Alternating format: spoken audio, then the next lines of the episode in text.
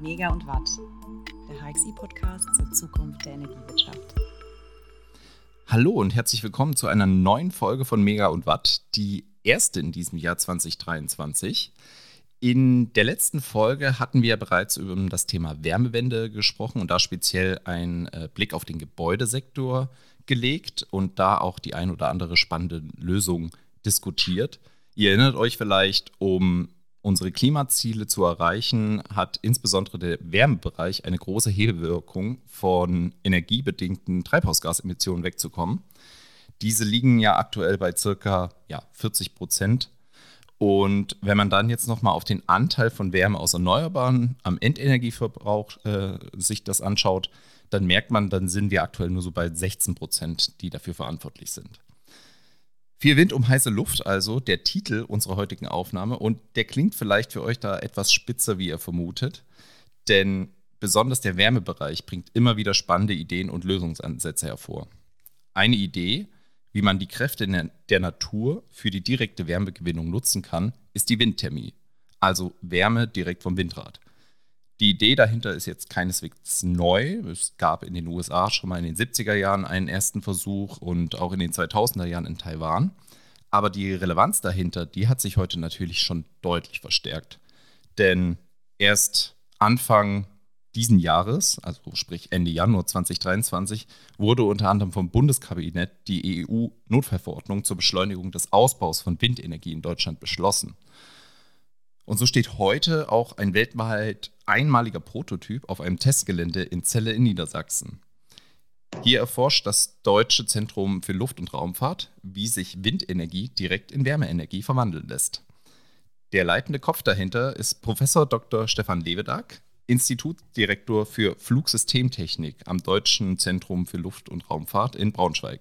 Ich habe heute das Glück, virtuell mit ihm verbunden zu sein und über die Wärmewende generell und vor allen Dingen über das Projekt im Speziellen sprechen zu können.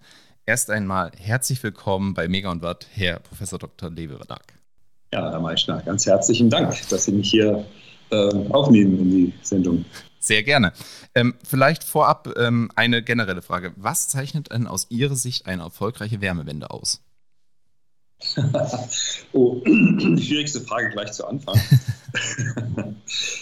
ähm, ganz einfach, dass wir ähm, es schaffen, die Sektoren näher zusammenzubringen. Die Sektoren aus Stromerzeugung und Verbrauch und Wärmeerzeugung und Verbrauch. Die sind klassischerweise in der Vergangenheit immer stark getrennt gewesen. Und wir haben so viele Potenziale äh, in der Sektorenkopplung, dass wir sehen müssen, dass wir da die Potenziale heben. Und wenn wir das immer mehr schaffen, und da geht es um Kontinuität und stetigen Anstieg, wenn wir das hinbekommen, äh, dann denke ich mal, sind wir erfolgreich gewesen. Das sind, das sind ja großindustrielle Themen, äh, die einen enormen Umfang haben und ähm, deswegen Sprünge sind da eigentlich nicht zu erwarten, aber wir brauchen 10.000 gute kleine Ideen, die wir immer weiter verbessern und verfeinern und in den Markt bringen. Und dann kommt das Ganze in Fahrt, aber dann auch richtig. Also äh, das wäre für mich das Erfolgskriterium, dass wir tatsächlich diesen stetigen Anstieg schaffen.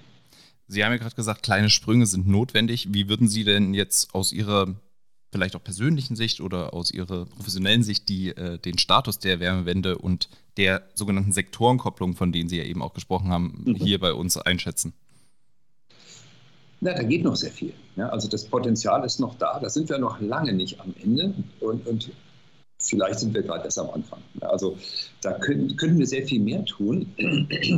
Und ähm, der Blick über den Tellerrand der Sektoren, der lohnt sich in diesem Fall ganz besonders. Und ähm, ein Blick über den Tellerrand, das habe ich mir im Vorfeld auch gedacht, wo ich ähm, mich ähm, mit dem Thema so ein bisschen beschäftigt habe, Windthermie, und dann habe ich über das Projekt von Ihnen gelesen und habe gesehen, ah, okay, also das ist das, äh, das Institut, für das Sie ja verantwortlich sind, ist das Institut für Flugsystemtechnik. Und ja, jetzt vielleicht auch die spannende Frage, ähm, erzählen Sie doch mal ein bisschen was über dieses durchaus äh, interessante Projekt in Celle. Also vielleicht mal den ersten Schritt, warum machen wir das überhaupt? Ja. Wir sind eines der größten Hubschrauberforschungsinstitute in Europa nebenbei. Mhm. Nicht nur Hubschrauber, wir machen auch Startflügelforschung, aber Hubschrauber ist bei uns ein sehr gewichtiges Thema. Und wir kamen irgendwann mal auf die Idee zu sagen, naja, gucken wir uns doch mal ein Windkraftwerk an. Das hat ja so eine gewisse Ähnlichkeit mit dem Hubschrauber und mit Rotoren kennen wir uns gut aus und auch mit Regelungen. Und Energie machen wir im DLR ja auch. Also warum nicht äh, in die Windkraft gehen? Mhm. Und äh, dort unsere Fähigkeiten, ähm, rotierende Flügel näher zu untersuchen, die Dynamik zu beschreiben, die Regelung. Äh, warum wollen wir diese Fähigkeit nicht einbringen in die Windkraft? Wir haben dann das war 2005, haben wir damit angefangen. War ein langer Weg. Und wir werden dieses Jahr unsere erste Großforschungseinrichtung äh, in Betrieb nehmen mit zwei, dreieinhalb, vier Megawatt Anlagen. Ja, also das ist äh, ein langer Weg gewesen. Die haben wir damals 2006 angeschoben und man kann mal auf den Kalender gucken. 2023 kommt das Ganze ins Laufen. Ja. Also das dauert in Deutschland vieles sehr, sehr lange. Ist ja auch und, immer wieder ein Kritikpunkt bei solchen ja. Vorhaben, dass die, äh, die Bürokratie und die Prozesse dahinter, dass das sehr vieles äh, verlangsamt immer wieder. Das haben Sie also auch äh, live und in Farbe erleben dürfen. Oh ja, also das wäre aber ein eigener Podcast. Ja, wahrscheinlich, die Geschichte, ja. Die Geschichte, wie diese Versuchsanlage entstanden sind, also das hat, ja, das ist eine sehr lange Geschichte mit, mit vielen interessanten Wendungen und, und Problemen und die Szene ist ja sehr bunt Mhm. Ähm, an den Küsten, wo der viele Wind ist, gibt es viele, die davon profitieren wollen, die, die ähm, Landwirte, denen der, der, Grund gehört, die Gemeinden, die die äh, Genehmigungshoheit haben, die sich also nach Kräften und mit großer Lust gegenseitig in die Pfanne hauen und erpressen. Für uns Forscher sehr interessant, das zu begreifen und zu sehen, welche Interessen aufeinander prallen und wie die sich miteinander also tatsächlich da abmühen und aneinander abarbeiten. Und da bleibt die Sache nicht selten völlig auf der Strecke. Aber das ist, davon will ich lieber nicht erzählen. Äh, könnte ich auch gar nicht mitreden, weil wir, wir sitzen ja mit der HXI in Bayern und wir kennen ja Windräder so gut, eigentlich nur aus dem Fernsehen. Ja, abwarten, das kommt schon noch. kommt schon noch. Aber das Stichwort Bayern ist ganz gut. Ähm, also wir haben uns mit Windkraft intensiv beschäftigt und dann haben wir festgestellt, im Norden gibt es ein, eine Menge Windkraft und im Süden gibt es eine Menge Strombedarf. Und ähm, wir haben festgestellt, dass gerade äh, in Ihrem schönen Bundesland äh, die, die Trassen, um den Strom zu transportieren, jetzt nicht unbedingt beliebt sind. Ja? Die gelten also als nicht landschaftsverschönernd und deswegen möchte man die so eher lieber nicht haben. Mhm. Ja? Ähm, das war also ein Punkt, wo wir gesagt haben, naja, das ist ja eigentlich schade, ja, denn der Strom muss eigentlich dahin, wo er gebraucht wird. Dann haben wir festgestellt, im Norden wird viel Erdgas für Wärmeerzeugung verbraucht. Ja, also ein Großteil der Haushalte heizt mit Gas. Mhm. Ähm, aber gleichzeitig ist das Erdgas äh, und jetzt zunehmend durch die Krise mit der Ukraine, ist das Erdgas kritisch für die schnellen Gaskraftwerke. Die brauchen wir, um die Schwankungen durch die erneuerbaren Energien auszugleichen. Das heißt, wir werden in Zukunft, ähm, wenn wir dann noch die Braunkohle und die Steinkohle abgeschafft haben, noch viel mehr Erdgas brauchen, um Flexibilität in die Versorgung zu bringen. Da gibt es keine Alternative. Es sei denn, wir schaffen es, Stromspeicher zu bauen, die sehr groß und sehr preiswert sind. Und das gibt es im Moment einfach nicht. Also Stromspeicher sind sehr teuer und auch, ähm, auch nicht so in der, in der Kapazitätsmenge wirklich, wirklich verfügbar. Und der, der Preis ist allerdings der größte Stopper an der Stelle. Mhm. So, und dann kamen wir eigentlich von der Ecke zu sagen, ja, warum müssen wir denn das Erdgas verbrennen und den Kraftwerken wegnehmen? Denn wir haben ja Pipelines, wir können das Gas wunderbar in den Süden schicken, um es dort direkt zu Strom machen, zu machen. Ähm, und was passiert denn, wenn wir das im Norden nicht verbrennen? Sondern wenn wir im Norden mit dem Strom oder mit der Energie, der Windenergie anderweitig Direktenergie äh, in Form von Wärmeenergie produzieren und die dann auch sofort lokal speichern. Denn mhm. Wärmeenergie lässt sich hervorragend und sehr preiswert speichern. Mhm. Und da war die Idee geboren, lass uns doch das Gas nicht im Norden verbrennen, sondern in den Süden in die Gaskraftwerke bringen, wo die auch schon sind. Und lassen Sie uns äh, die Windkraft nicht zu Strom machen, den wir transportieren und speichern müssen und nicht umgang können, sondern lass uns die Windenergie direkt in Wärme umwandeln und dann vor Ort speichern und mit lokalen Fernwärmenetzen äh, dann an Haushalte verteilen. Das war so die Idee. Und dazu kam natürlich noch der, der, das Element, dass wir, wenn wir jetzt Windkraftenergie äh, dem Wind entnehmen, dass wir damit eine Wärmepumpe antreiben können. Und eine Wärmepumpe hat halt den riesigen Vorteil, dass sie aus einem Element, aus einer Einheit Energie ähm, wenn es gut gemacht ist, ähm, fünf und noch mehr Einheiten Wärmeenergie produzieren können. Also wir kriegen mhm. einen richtig starken Hebel. Ja, das heißt, wenn wir die Wärmeenergie aus dem Gas nicht verbrauchen, sondern äh, die, die mechanische Energie des Windes nutzen, um Wärmepumpen anzutreiben, dann können wir mal den, die einges das eingesparte Gas schon mal mit dem Faktor 5 hebeln. Das ist ja enorm, was sich da für Möglichkeiten bieten. Das ist dann das Thema Effizienz, was auch immer wieder ähm, äh, gepriesen wird bei der ganzen Thematik. Das äh, hatte ich, so habe ich Sie jetzt verstanden, ist ein äh, sehr entscheidender Vorteil bei, bei Ihrer Versuchsanlage. Richtig. Und äh, was wir langfristig vorhaben, das machen wir im ersten Schritt jetzt so nicht, die, zu den Gründen da gleich noch mehr, äh, wollen wir dieses Konzept mit geotherm geothermischen Wärmepumpen verbinden, einfach weil die 24-7, 365 mhm. sehr günstige, mit sehr guten Wirkungsgraden versehene Energie, Wärmeenergie bieten. Ja, das heißt, das Konzept, um das nochmal äh, ja, darzustellen, äh, dass wir quasi die mechanische Energie der Windkraftanlage nutzen, um eine geothermische Wärmepumpe anzutreiben und dann lokal Wärme zu erzeugen. Mhm. Ähm, wir haben auch dann uns überlegt, wie müsste man das denn machen? Man kann jetzt eine klassische Windkraftanlage nehmen, äh, die erzeugt Strom und damit dann die Wärmepumpe elektrisch antreiben. Das können wir heute machen. Ne? Das ist alles verfügbar. Wir wissen aus unserer Windkraftforschung, dass ein erheblicher Teil der Kosten einer Windkraftanlage allerdings in dem elektrischen Pfad drin liegen. Die Windkraftanlage macht erstmal sagen wir, schwankenden, in der Frequenz und Stärke schwankenden Wechselstrom. Mhm.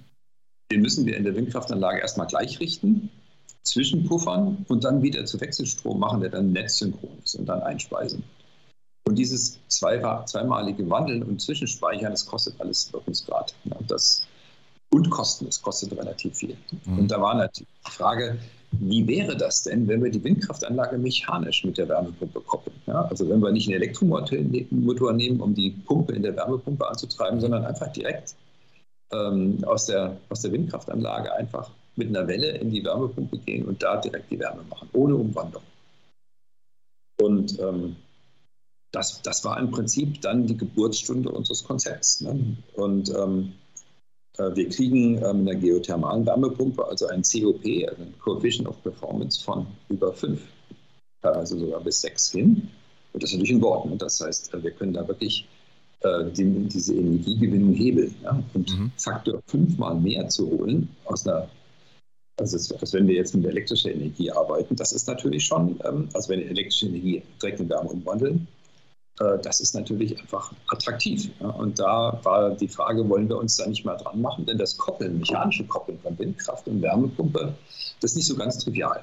Das heißt, Sie, ja, ja? Äh, Sie, Sie, haben quasi das, Kon also man kennt ja vielleicht das Konzept, was Sie vorhin gesagt haben, dieses äh, ähm, Power to Heat, also dass man erstmal sozusagen mhm. über, den, über das Element Strom oder über den Energieträger Strom Wärme mhm. erzeugt, das ja. entsprechend ja auch verbunden ist mit äh, ähm, mit, äh, mit Verlusten sozusagen am Wirkungsgrad. Und Sie sagen quasi, diese, diesen Stromteil, den haben Sie jetzt in Ihrem Konzept quasi ausgeklammert und gesagt, wir wollen direkt durch mechanische Arbeit Wärme erzeugen. Ganz genau. Mhm. Und die Idee ist einfach, diesen ganzen elektrischen Wandlungsteil wegzulassen. Der kostet Geld und Effizienz. Ja. Das ist natürlich nur die halbe Wahrheit, ja, wie das meistens ist in der Technologie, sondern äh, wir werden bei dem mechanischen Ansteuern der Wärmepumpe durchaus auch Verluste haben. Ja. Und äh, da haben wir zwei Kennlinien, viele Kennlinien, einmal von, dem, von der Windkraftanlage je nach Windverhältnissen und dann von der Wärmepumpe je nach Last. Mhm. Und die müssen wir aufeinander abstimmen. Und das ist das, was wir jetzt in dem ersten Forschungsprojekt lernen wollen. Wie kann man die vernünftig koppeln und mhm. welche Wirkungsgrade kriege ich dahin? Und da haben wir uns einen der renommiertesten Wärmepumpenhersteller, die Firma Heliotherm aus Österreich, mal gegriffen. Mhm der Unternehmer war als einziger wirklich auch bereit und willig, mit uns da zusammenzuarbeiten. Und das ist in der heutigen Zeit ja überhaupt nicht selbstverständlich, weil Wärmepumpenfirmen, die brechen im Moment auseinander, weil die eine unfassbare Nachfrage haben. Ja das. Äh wir merken das auch, dass wir also durchaus nicht so schnell vorankommen mit den Kollegen, die sehr, sehr unterstützend sind. Aber die sind halt bis zum Deckel zu. Ja, das war mit, mit Aufträgen. Ja, das ist. Äh, und das, war eine.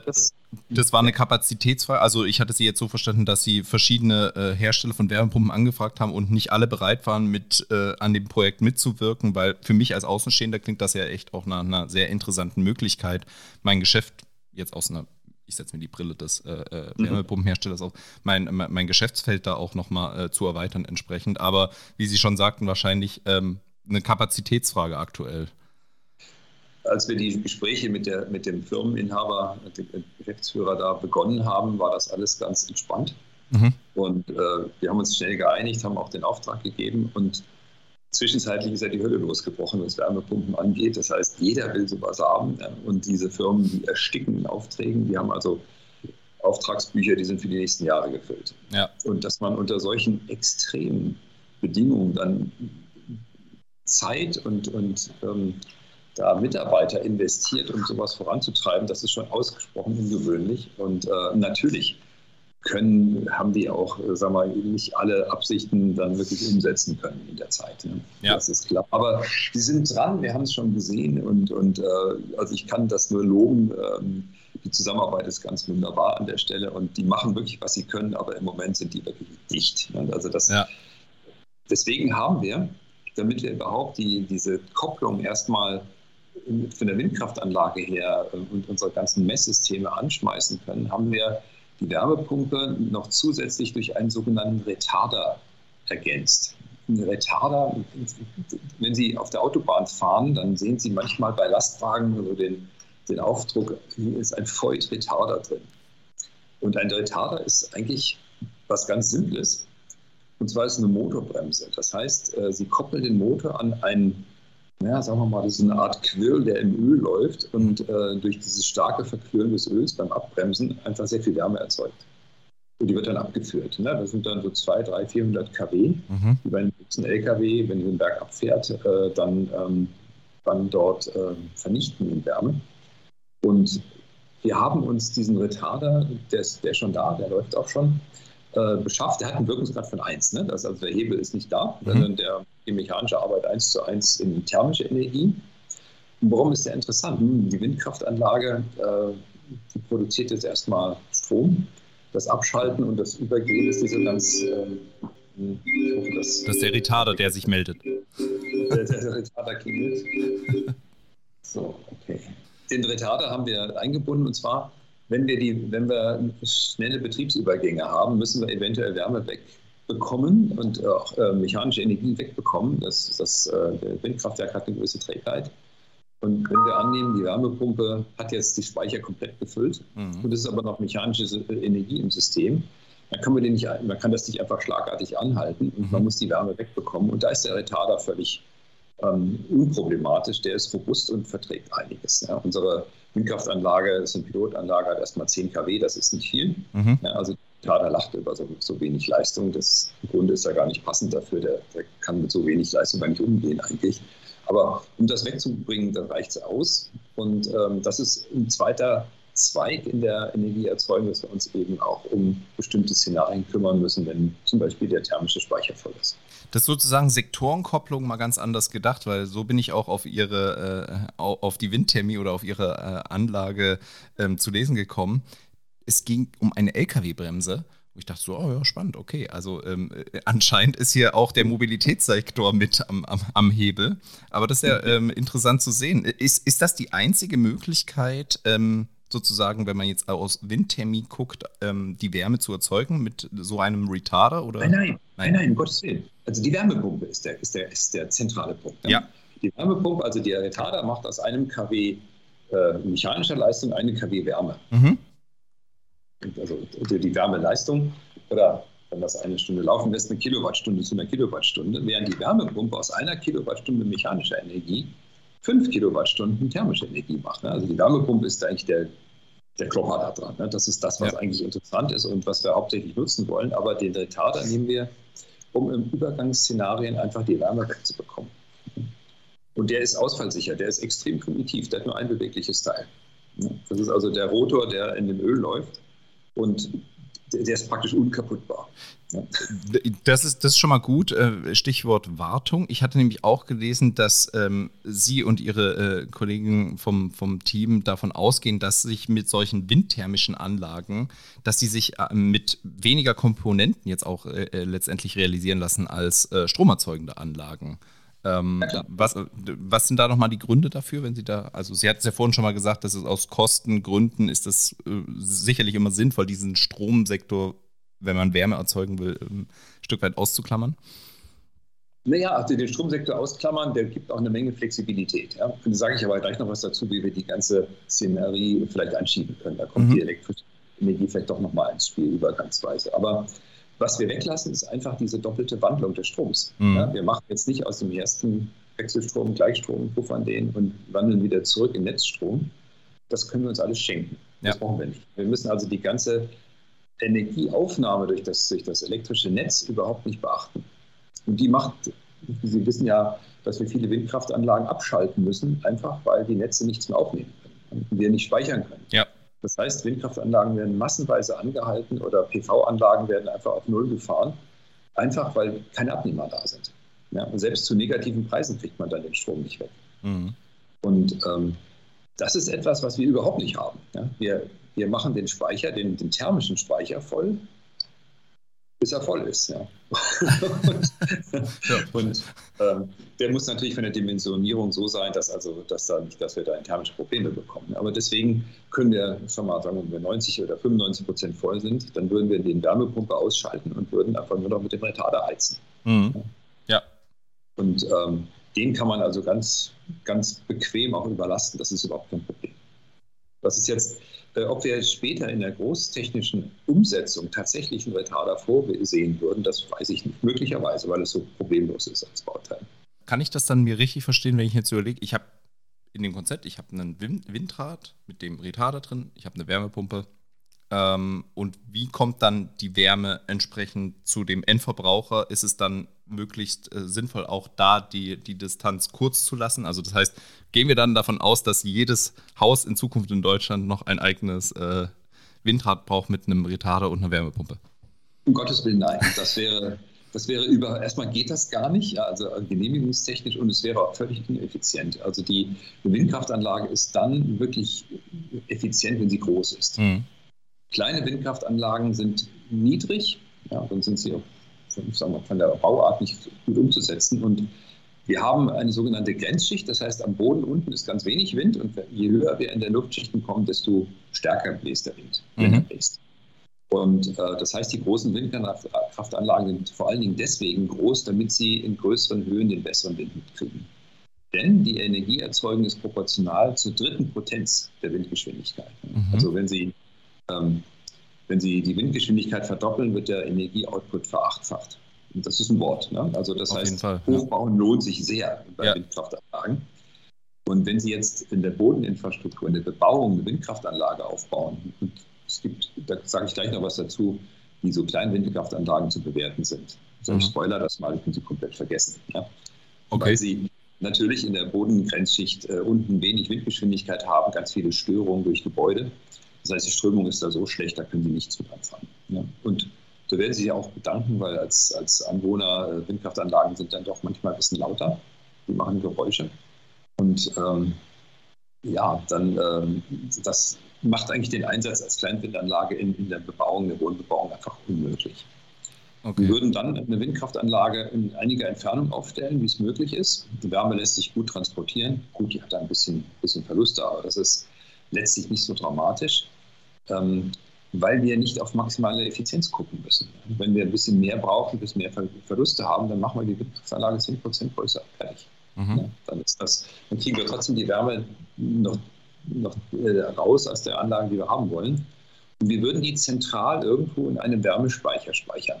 Wärmespeicher, das ist im Grunde genommen, gibt es zwei Bauformen. Entweder als Wasserspeicher, ja, Wasser ist ein guter Wärmespeicher. Das würden wir dann auf 70, 60, 70, 80 Grad auf, aufheizen und dann im, beim Verbraucher im Haus dann auf die 60 Grad fürs Warmwasser oder 40, 30, 50, je nachdem, was er braucht, Heizungswasser runter, runterkühlen, runtermischen ähm, und dann über ein Fernwärmenetz verteilen. Das mhm. machen wir. In vielen Städten gibt es das schon und das wäre jetzt keine große Infrastrukturmaßnahme, die komplex wäre. Das ja. weiß man. Das ist die Idee. Das heißt, oder wir speichern nicht in Wasser, sondern in Salz. Ja, das ist ja, was auch unsere Kollegen der technischen Thermodynamik in Stuttgart machen, äh, die spezielle Salze äh, angucken. Ähm, die über Phasenumwandlung dann sehr gut Wärme speichern können. Mhm. Die haben dann pro Gewichtseinheit etwa die drei- bis vierfache Speicherfähigkeit zur Wärme. Ja, das heißt, da werden Salze geschmolzen und wenn die erstarren, geben die sehr viel Wärme ab. Das ist kompakt und, und wartungsfrei. Also da kann man auch diesen Weg gehen. Ne? Das ist etwas teurer als mit Wasser, aber dafür kleiner. Ja. Das heißt, äh, ich überlege jetzt mal vor dem Hintergrund der, ähm, wir hatten es ja vorhin schon, regional gibt es natürlich äh, Gebiete in Deutschland, wo es einfach ist, Windräder aufzustellen, nicht nur aus ähm, geologischen oder äh, geografischen, besser gesagt, äh, Gegebenheiten, sondern auch der sozialen Akzeptanz. Das heißt, ähm, und die erzeugen ja Strom jetzt klassischerweise. Jetzt habe ich, ja. Äh, jetzt gibt es dieses neue oder das Konzept von Ihnen, wo Wärme erzeugt wird. Das heißt, ähm, brauchen wir dann zusätzlich noch, also müssen wir noch viel weiter in die Akzeptanzschaffung dieser äh, Baumaßnahmen in der Gesellschaft gehen, um eben auch zu sagen, hey, damit kann man wunderbar und effizient auch Wärme äh, erzeugen? Oder sollte man vielleicht eher Windräder zum Stromerzeug äh, für die Stromerzeugung, ich nenne es jetzt mal, opfern für Wärmeerzeugung. Naja, den Strom brauchen wir ja schon auch. Ähm, Natürlich, ja, irgendwo muss ja, er herkommen. Ähm, also interessant, wenn wir, wenn wir sehr viel Windstrom machen, dann haben wir sehr stark schwankende Versorgung. Mhm. Das bedeutet, wir brauchen einfach mehr Erdgas, um die Schwankungen zu puffern. Alle anderen Kraftwerkstypen können das nicht mit der kleinen Ausnahme der Wasserkraftwerke, aber da haben wir relativ wenig. Also das, das macht es nicht wirklich. Das heißt, die Gaskraftwerke sind unverzichtbar. Je mehr Erneuerbare wir haben, desto mehr müssen wir auch ausgleichen. Mhm. Wenn da die berühmte Dunkelflaute, da gibt es keinen PV-Strom, da gibt es keinen Windstrom, dann müssen die Gaskraftwerke schnell einspringen können. Mhm. Die, diese Flauten gibt es einfach. Und da muss man eine Antwort haben. Gaskraftwerke abzuschalten wäre jetzt eine katastrophale Lösung für das Thema. Also ich würde die, die, die Windkraftwerke nicht abschalten, aber ich würde dafür sorgen, dass man, je mehr Windstrom man hat, äh, desto mehr Ausgleichsfähigkeit braucht man einfach auch. Und das Gas, was man dafür braucht, aber vielleicht in Zukunft nicht mehr so reichlich haben, das würden wir eben gerne nicht verbrennen und zu Wärme machen, sondern äh, dass wir die Wärme eben direkt aus der Windkraft äh, erzeugen. Das ist so das Konzept und die Idee dahinter. Natürlich muss man sich um die Akzeptanz kümmern. Das ist ein ganz gutes Argument, das Sie da gebracht haben. Ähm, denn ich muss mit den Windkraftanlagen etwas näher an die Bebauung dran. Mhm. Also den Strom kann ich bequem über mehrere Kilometer leiten, das geht. Ähm, das ist bei der Wärme nicht ganz so gut, äh, weil ich dann zu viel verliere. Man kann das schon gut machen, indem man sehr gut isoliert, das wird dann auch ein bisschen teurer. Aber da muss ich wahrscheinlich etwas näher an die Bebauung ran. Aber denken Sie mal, eine heutige Windkraftanlage mit 150 Meter Rotordurchmesser, 250 Meter Spitzenhöhe, äh, die macht drei bis vier Megawatt Leistung, elektrische Primärleistung. Und wenn ich das Faktor 5 hebeln kann mit der Wärmepumpe, dann habe ich da 20 Megawatt Wärmeleistung. Das ist schon richtig, richtig viel. Das ja. ist mehr als ein Ort mit 1000 Einwohnern braucht. Und genau diese ja, Effizienzgewinne wären ja schade, äh, die zu verlieren, nur weil man die äh, äh, entsprechenden Windräder dann weiter weg äh, von dem Verbraucher ja. letztendlich stellen muss, ja. Aber das muss man tatsächlich, da haben Sie völlig recht, das muss man selbstverständlich in den Gemeinden dann auch diskutieren und da werden wir auch keine einheitliche Meinung vorfinden. Die einen sagen prima, ja, mein, mein Heizen wird jetzt sehr billig mhm. ja, und zuverlässig und unabhängig von Strom und Gas. Ja. Ich kriege immer meine Wärme, weil der Wind immer wieder bläst und äh, in den Zwischenzeiten habe ich die Wärme gespeichert, gepuffert. Ähm, dann ist das vielleicht sehr attraktiv. Ja. Da muss man sich Gedanken machen, wenn es mal einen technischen Defekt geht und dann im Winter und dann sagt man, ja, tut uns leid, die nächsten drei Wochen gibt es keine Wärme. Ja. Kann man natürlich auch nicht machen. Ne? Also da muss man sich auch über Redundanzen Gedanken machen und vielleicht nicht nur ein Windrad, sondern zwei oder drei aufstellen, die entsprechend kleiner machen. Das stimmt. Ähm, wie schätzen Sie denn jetzt das also weitere Vorgehen von Ihrem Projekt ein oder auch das, das Konzept Windthermie, was Sie ja ähm, mhm. ähm, verfolgen? Sie hatten ja vorhin schon gesagt, dass Sie jetzt äh, planen, eine größere Versuchsanlage auch aufzustellen. Also ich, soweit ich das verstanden habe, ist die aktuelle noch relativ klein und auch äh, mhm. in, einem, in, einem, niedrigeren Umfang. Ähm, wie ähm, geben Sie uns gerne ein bisschen Einblicke? Was, was können wir von Ihnen noch erwarten? ja, also wir haben eine Pilotanlage bei Celle aufgebaut. Mhm. Die Wärmepumpe ist noch im Zulauf und wie gesagt, der Hersteller ist da ganz gut belastet. Und äh, der Retarder ist da, das ist gerade dabei integriert zu werden. Wir machen eine Instrumentierung ähm, dafür gerade fertig, um die ganzen Messdaten aufzunehmen. Und das ist die Basis für erste Messung, dass wir lernen, wie wir die mechanische Windkraftanlage koppeln mit der Wärmepumpe. Da muss auch der Wärmepumpenhersteller auch noch mit in den Ring und uns zeigen, wo die, wo die, die Aufgaben sind, die Schwierigkeiten sind oder die, die Dinge, die noch nicht optimal sind. Denn die Wärmepumpe, die wir bekommen, ist ja erstmal für eine konstante Drehzahl aus dem Elektromotor ausgelegt. Ja. Ah, da werden wir noch gemeinsam lernen. Wenn wir das gemacht haben, machen wir Wissenschaftler natürlich immer ein paar Veröffentlichungen dazu ja, und zeigen, was wir da rausgefunden haben. Und dann gehen wir auf die Mittelsuche, dann werden wir in die Politik gehen und in die, in die Industrie und sagen, guck mal, was wir hier haben, das könnte was sein. Lass uns doch mal ein nächstes Projekt machen, dass wir vielleicht eine kleine Gemeinde mal auf dem Land äh, mal versorgen mit Wärme, dass wir ein städtisches Schwimmbad oder auch ähm, ein großes, großes Gewächshaus ähm, äh, mal versorgen und ähm, da mal erste Erfahrungen der praktischen Anwendung suchen. Das wäre der nächste Schritt.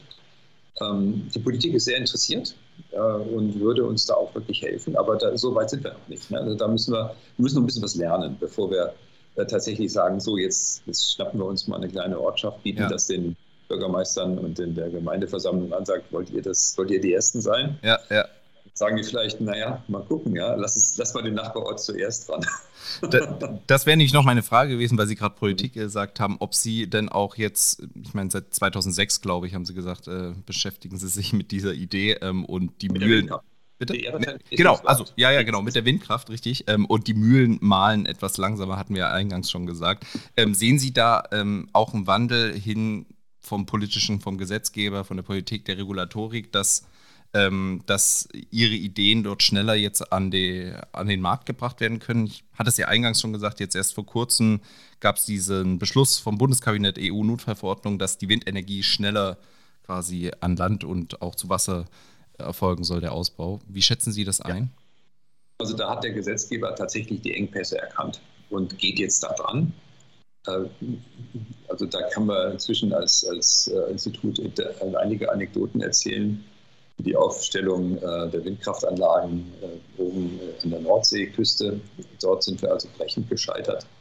Und dann gab es Aktivisten, die haben gesagt, wir bauen da zwei Forschungsanlagen auf, die machen keinen Strom, die sind vier Kilometer von der Ortschaft weg, die sind nicht zu sehen und nicht zu hören. Ja. Und die stehen auf dem Gelände der Müllverbrennungsanlage, stören also keinen äh, und machen nur ganz still Strom vor sich hin und sind mit Messtechnik vollgestopft. Und tatsächlich haben wir dann beobachtet, dass sich eine Aktionsgruppe gebildet hat, eine Bürgerinitiative.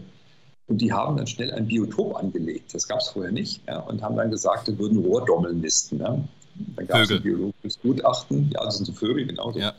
So, die in solchen Biotopen manchmal da sind. Und dann gab es biologische Gutachten. Und die sagten, da ist keine einzige Rotdommel. Ja. Da hat es auch noch nie irgendein Biotop gegeben, das ist neu angelegt. Ja. Aber, das, aber dann kam es zu einem Gerichtsverfahren und der Gerichter hat entschieden, naja, okay, es sind keine Rohrdommeln, aber es könnten ja irgendwann da welche kommen. Und da muss man sich tatsächlich an den Kopf greifen. Also da sind wir in Deutschland ja schon speziell. Ja. Also also wenn jemand so eine Forschungsanlage, die eigentlich dazu dient, die Windkraft effizienter und leiser und verträglicher zu machen, wenn die von Aktionsgruppen verhindert wird, mit wirklich, wirklich sehr fragwürdigen Methoden und die Gesetzgeber dann oder der, der Richter, die, die äh, Judikative dann so entscheidet, ja, nach dem Motto, wir haben zwar kein Problem, aber wir könnten ja irgendwann mal eins bekommen. Also wenn man so entscheidet, dann kann man Deutschland vergessen. Ja, also das ist, dann sind wir wirklich tatsächlich technologieunfähig und da kommt man da mit dem Kopfschütteln raus. Ja. Alle Beteiligten gucken sich an und sagen, es darf doch wohl nicht wahr sein. Aber so ist Deutschland heute. Oder war es zumindest bis vor kurzem. Ich glaube, inzwischen kommt vielleicht langsam die Erkenntnis durch, wir müssen uns, was unsere Energieversorgung angeht, einfach unabhängiger machen, leistungsfähiger machen und wir müssen alle guten Ideen sammeln und zusammentun. Ja. Und das, da gibt es nicht nur eine gute, da gibt es hunderte und die müssen wir einfach alle verfolgen. Und das können wir sehr gut bei uns in unserem Land. Ja, da sind wir richtig gut drin und das müssen wir, da, da müssen wir nur den, mal, den, den, den Pferd da die Zügel freilassen und das mal die rennen lassen. Ja. Und wenn wir, wenn wir 15 Jahre brauchen, um eine Windkraftanlage zu Forschungszwecken aufzustellen und sich alle nur darum kümmern, warum es nicht geht, ja, in den Behörden. Also wir haben da Diskussionen geführt mit, mit sachbearbeitenden Behörden. Das, das wäre das, das hätte man filmen und, und ins, ins, als, als, als ja, als, als ähm, Satire ins, ins, in YouTube stellen können. Ja? Das, das glaubt man nicht, wenn man es nicht erlebt hat. Es könnte dann vielleicht eine gute Begleitlektüre äh, sein zu Ihren wissenschaftlichen Publikationen zum Thema Windthermie, die dann hoffentlich auch bald kommt, ja. Wir haben jetzt ja einen Aufstellungsort und wir haben da auch äh, in Krummendeich, äh, da in der Nähe von Stade, haben wir jetzt einen Aufstellungsort gefunden, auch Gemeinden, die das unterstützen. Und, aber es ist ein harter, harter Weg. Das kann ich mir gut vorstellen. Umso schöner ist es, dass es äh, kluge Köpfe und motivierte Teams gibt und Ideen wie das ihrige, die sich der Sache annehmen und nicht locker lassen und trotzdem schauen, wie wir das gut in Deutschland hinbekommen und eher auf das Was geht blicken und nicht mhm. auf das Was geht nicht. Ähm, weil davon haben wir an vielen Stellen schon genügend Leute. Deswegen finde ich das richtig. richtig ja, da, daran haben wir keinen Mangel, genau. Ähm, deswegen richtig cool, äh, was Sie da jetzt äh, berichtet haben über die, ähm, über die Anlage und über das Thema Windthermie, Herr Levedag. Ähm, wir sind jetzt fast schon am Ende leider unserer Podcast-Folge, aber Sie haben ja schon so ein bisschen Futter gegeben, was so zukünftige oder vielleicht auch folgende Podcast-Folgen vielleicht auch mal sein können. Ich bin mir sicher, da ist, da ist unser äh, ähm, Repertoire jetzt gut gefüllt. Ähm, ja, Hörerinnen und Hörer wissen, was jetzt an der Stelle unseres Podcasts kommt, nämlich ähm, Herr Levedag, Sie haben nochmal die Möglichkeit, ähm, ein Statement zu setzen, einen Punkt noch loszuwerden, über den wir noch nicht gesprochen sind, nämlich. Was ich zum Schluss noch sagen möchte. Gibt es da was? Ja, natürlich. Also ähm, ich würde gerne alle ermutigen, die Ideen haben, die auch auszusprechen, die zu veröffentlichen und in die Diskussion einzusteigen. Und da ist nichts verboten. Ja, und ähm, die Forscher sind immer offen. Ja, das heißt also, wenn Ideen da sind, was man noch machen könnte, lassen Sie uns darüber reden. Und wenn es spannend ist, wir machen diese Aerothermie ja auch eigenen Mitteln. Ja, wir finanzieren auch gute Ideen im, aus dem eigenen Beritt. Und ähm, ich muss auch sagen, Finanzierung für sowas auch intern in der Forschungseinrichtung zu finden, ist manchmal schwierig oder auch unmöglich. Ja, da muss man erst einen gewissen Stand erreicht haben aus eigener Kraft und dann, dann gucken Leute hin oder auch Politiker und sagen, oh, ist ja gar nicht so blöd, ja, lass uns da mal drüber reden und dann kommt man weiter. Aber nur auf Akzeptanz hoffen, indem man mal ein paar Portfolien zeigt, das funktioniert nicht. Also durchaus einen langen Atem behalten, aber auch mit guten Ideen nicht in den Berg halten. Das wäre mir großes Anliegen. Denn wir haben so wahnsinnig viele gute Köpfe. Ja. Wir finden Lösungen für jedes Problem. Technisch kriegen wir das immer hin da bin ich sicher. Wunderschön motivierende Abschlussworte von Professor Dr. Stefan Levedag. Vielen herzlichen Dank, dass Sie da sind und äh, ich kann nur hoffen, dass möglichst viele kluge Köpfe ähm, und mit positiven Visionen diese Folge hören werden und sich vielleicht auch bei Ihnen oder anderen melden.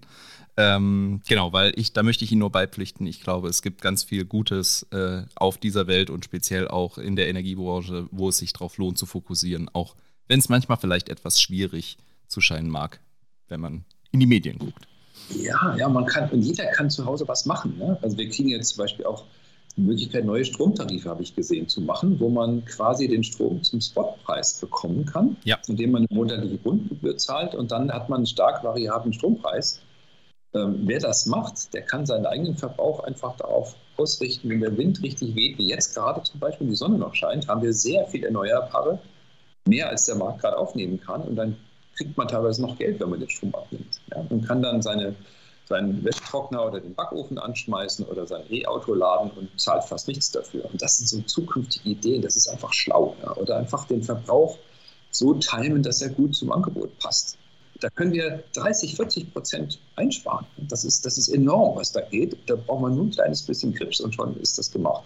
Absolut. Und Herr Levedag hat es ohne zu wissen jetzt schon einen Spoiler für Mega und Watt getan. Wir haben nämlich äh, genau aus diesem Segment auch eine spannende Folge aufgenommen, die in Kürze hoffentlich auch bald veröffentlicht wird, nämlich mit der Firma Octopus Energy aus München, die genau diesen Ansatz verfolgt. Deswegen vielen Dank für diesen kleinen äh, Seitenverweis von Ihnen.